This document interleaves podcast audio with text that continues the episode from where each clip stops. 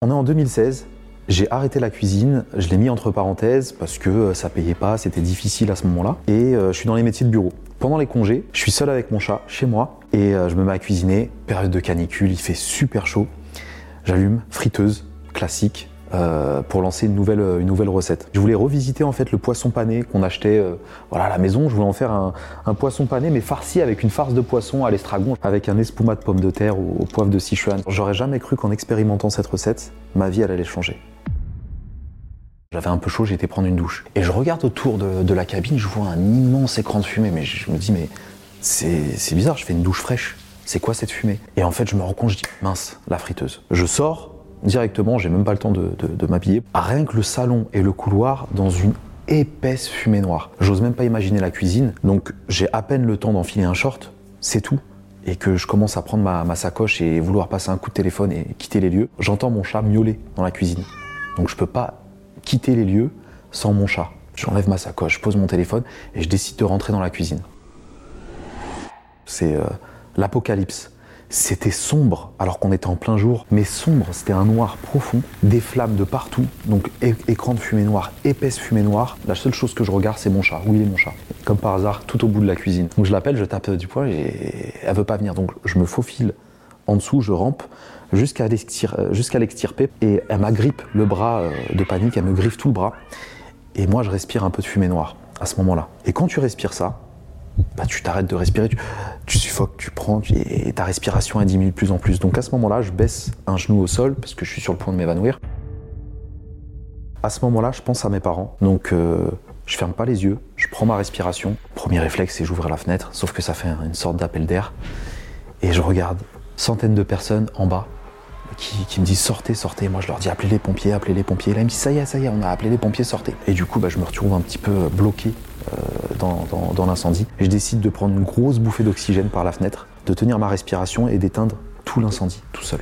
Je prends des casseroles, je jette de l'eau partout, par réflexe, mais toujours euh, en apnée. Et alors là, je commets l'irréparable, je jette la casserole d'eau dans la friteuse. Et l'eau et l'huile ne se mélangent pas, mais dans la panique, je, l'oublie complètement. J'attrape la friteuse avec mes mains pour vite l'extirper de ça. Sauf qu'avec la chaleur, ma main, elle reste collée à la friteuse. Elle veut pas se lâcher de, ma main parce qu'elle est brûlée. Et du coup, bah, l'huile me tombe en plus sur le, corps, bras, épaules. Puis je rappelle que j'étais en short à ce moment-là. J'avais juste enfilé un short. Je vois ma peau qui fond devant moi.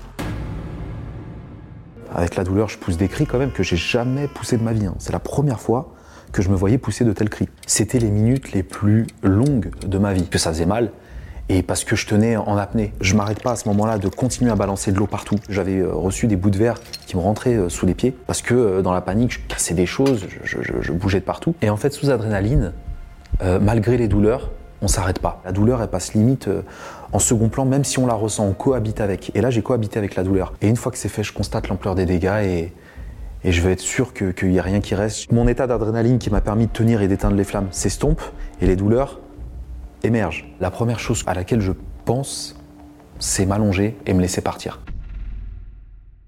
Je suis en train de fermer les yeux parce que euh, je souffre. Je me dis si je les ferme et que je les ouvre pas, c'est mort. Je me réveillerai pas.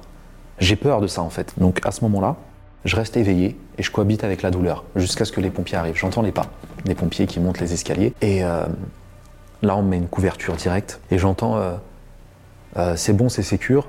Et il y a la personne qui me dit mais monsieur vous avez éteint tout seul, sans équipement, sans rien, comme ça. Je dis ouais ouais j'ai j'ai pas eu le choix. Je suis transporté dans le dans le, dans le camion. Et pendant que je suis transporté, comme par hasard, la couverture, à cause du vent, elle se, elle se lève un petit peu. Et il y avait du soleil. Le soleil me brûle au niveau de là où je suis brûlé. Et là, je commence à hurler. Ils me mettent des calmants, son urinaire et tout ça. Et, euh, et là, je commence à délirer. Et je dis, je veux un Big Mac et de la pastèque. Le pompier me regarde, il m'entend parler de pastèque et tout. Il fait, oh là là, il délire. Il me remet un petit peu de, de. Et je parle que de ça dans, dans, dans la route jusqu'à l'hôpital. Une fois arrivé à l'hôpital, je suis pris en charge directement. On me remet des, injections pour me calmer et je vois que les opérations euh, commencent sur moi. On m'enlève les peaux mortes, j'entends des, des, coups de ciseaux sur ma peau. J'étais complètement shooté, complètement dans les vapes. Je dis mais qu'est-ce qu'il est en train de se passer? Je, je, je, je, comprends plus rien. Ma mère euh, appelle, elle a été mise au courant. Je parlais comme un zombie, j'étais comme ça. J'entends que c'est ma mère, on me dit bonjour, c'est, enfin on me dit Nabil, c'est votre mère au téléphone. Je prends, je fais maman, ça va? Avec une voix normale pour pas l'inquiéter.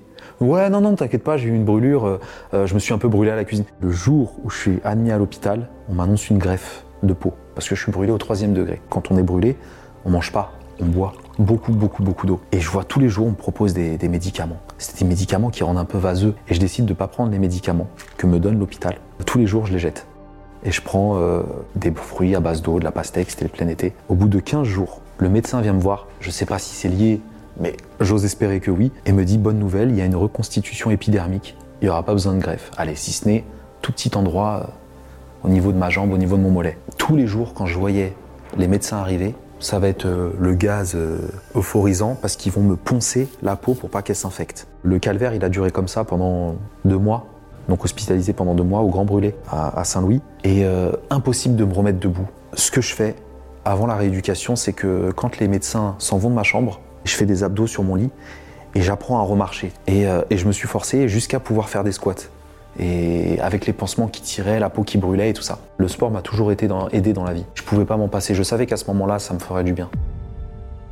La seule chose à laquelle je pense pendant ces deux mois d'hospitalisation, c'est la cuisine. C'est cuisiner. Cuisiner parce que je suis passé à ça de la mort. Je développe pendant ces deux mois à l'hôpital des, recettes dans ma tête que je me dis, la première chose que je fais dès que je sors de l'hôpital, je fais ces recettes. Et au bout de deux mois d'hospitalisation, on m'autorise à sortir. Par contre, c'est hospitalisation à domicile. Ça veut dire que je suis chez mes parents, pour pas rester seul forcément. Et c'est des médecins qui viennent à la maison.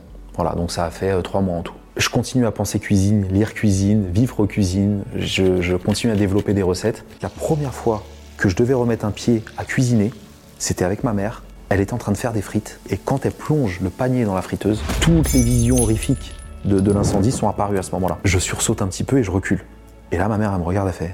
Elle a constaté, hein, ma mère, elle a vu que j'avais eu peur. Et euh, elle me dit, il faut pas que tu aies, peur de ça, il faut que tu, passes tout de suite euh, à côté. Ben, juste avec cette phrase, elle a balayé tout ça.